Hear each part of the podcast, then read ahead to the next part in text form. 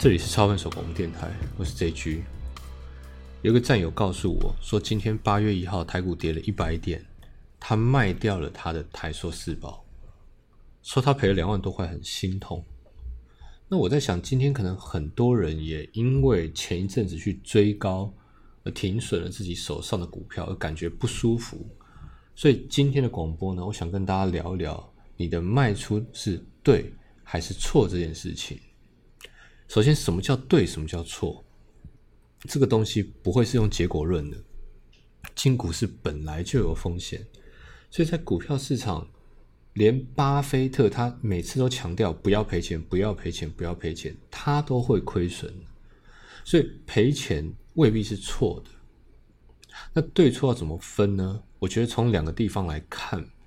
我们一起检查一下这笔买卖的初衷跟逻辑。你进场买卖的想法，你是为了什么买进？那你这个想法买进，你的逻辑推论正不正确？我们来检查这件事情就好。我收到的私讯是写卖掉台硕四宝，那我可以大可假设，因为他并不是说我买进，我卖掉这个公司，我卖掉那个公司，他是直接写台硕四宝。那我大概猜得到。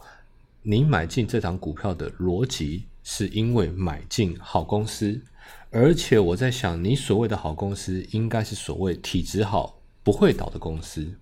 那或许台硕是否符合你的形象？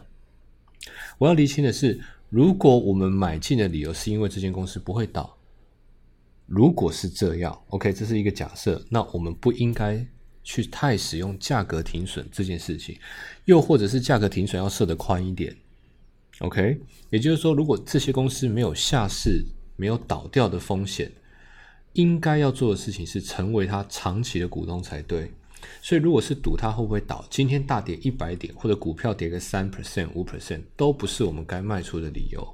我们一起思考，我们一起替这位战友思考。所以我在广播一开始就提到，对跟不对不是看结果，是看初衷跟逻辑。如果是因为公司体质好，而买进，那交易逻辑就很简单了。等它体质变差的时候，然后股价也不好的时候，我们就卖出。但是在股市的逻辑需要时间验证哦。所以我要讲的是说，今天卖掉了它，我们该做什么呢？不看它吗？千万不要，不要说卖掉就不敢看了。等下它上涨，你会心情不好。错了，相反的，卖掉以后，我们要回忆我们买进的理由，就利用今天。如果有停损股票。想清楚，利用今天想一想为什么买进，然后看着它后续发展，把它记起来。如果卖掉之后过不久又开始大涨，那我们刚好可以汲取这次教训。是不是因为恐惧而错杀了？是不是因为对于体质的判断太积极而下结论？一家公司的体质要改变，真的不会很快可以看得出来的。要很快的卖出一间公司，假设你是因为它的发展不错，那可以接受。就是我觉得体质好又发展好，真的是好公司。所以当未来的发展不如预期的时候，那你当然可以卖掉。那光看体质没有两季、三季，也就是三到六个月、六到九个月，还真看不出来。但偏偏不用两个两季、三季，公司内部体质有问题，一个月、两个月，股价就可以跌得非常可怕。这也是为什么我从来不因为体质好而买进，因为这个理由。你去观察它的观察时间的周期太长了，等你想卖出的时候，股价真的已经不知道跌到哪里。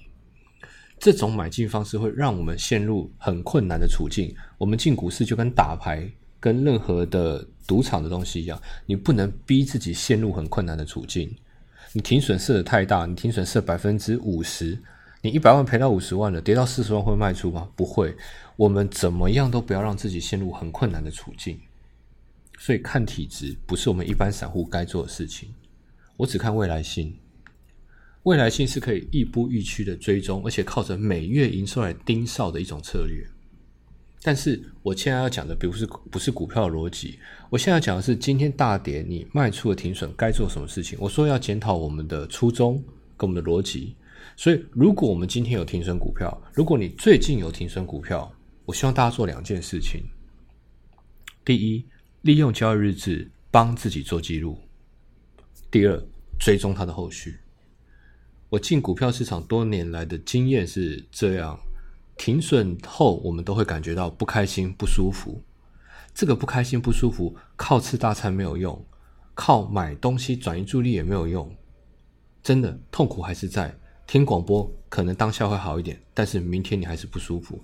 只有一件事情可以让我们解得到解放，而且可以打从心里感觉到真正的开心，就是检讨我们的交易。